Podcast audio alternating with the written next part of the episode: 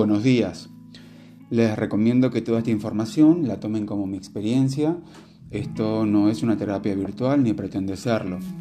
Siempre recomiendo asistir a ayuda terapéutica psicológica como yo lo hago y estos temas también fueron debatidos en ese espacio.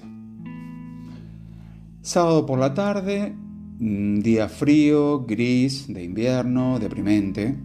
No sé si ustedes serán como yo, que en ocasiones está muy condicionado por el clima mi estado de ánimo, porque como dije ya varias veces, aún no estoy totalmente recuperado y tengo algunos altibajos. Bueno, la cuestión es que necesitaba ir al supermercado, voy y cuando entro, recuerden el contexto climático del que venía, empieza a sonar la soledad de la Versuit.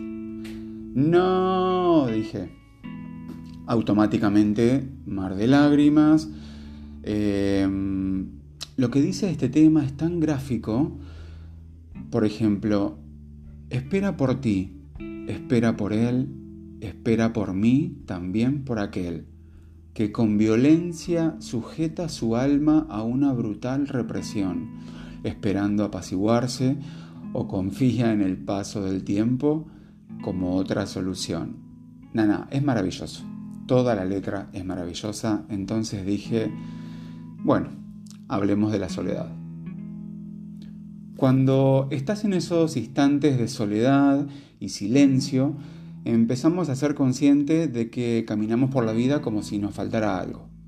Experimentamos un vacío por dentro, el mismo que hemos tratado permanentemente de llenar con algo procedente del exterior relaciones personales, fiestas, citas, encuentros, trabajo, objetos materiales, compras, adicciones, evasiones de todo tipo. Pero si somos sinceros con nosotros mismos, enseguida caemos en la cuenta de que nada, absolutamente nada, de lo que obtenemos del exterior consigue aliviar por mucho tiempo la ansiedad interna. Más bien sucede todo lo contrario.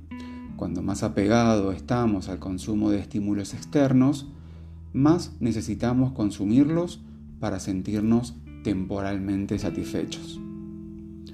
Cuando la soledad aprieta y de pronto el sufrimiento de esa relación terminada florece, es normal que nuestra determinación flaquee y volvamos la mirada hacia atrás, anhelando los momentos dichosos del pasado.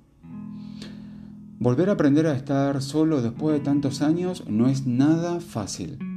Implica un reencuentro con uno mismo como parte crucial de este camino y darse cuenta que a veces la peor de las soledades no se vive a solas, sino acompañados.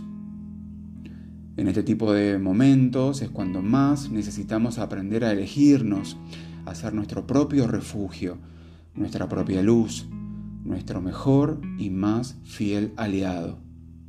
Porque cuando no sabemos estar bien a solas, elegimos compañía desde la dependencia, desde la carencia, desde el vacío y no desde la conexión real.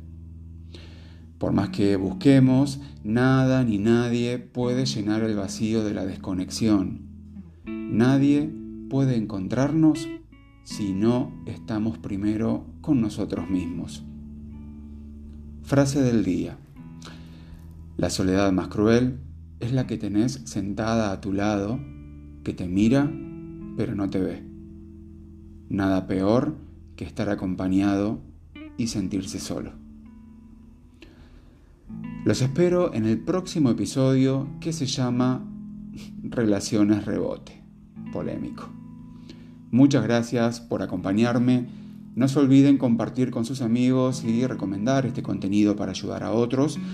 Los espero en el próximo episodio de Despertar de Conciencia. Chao.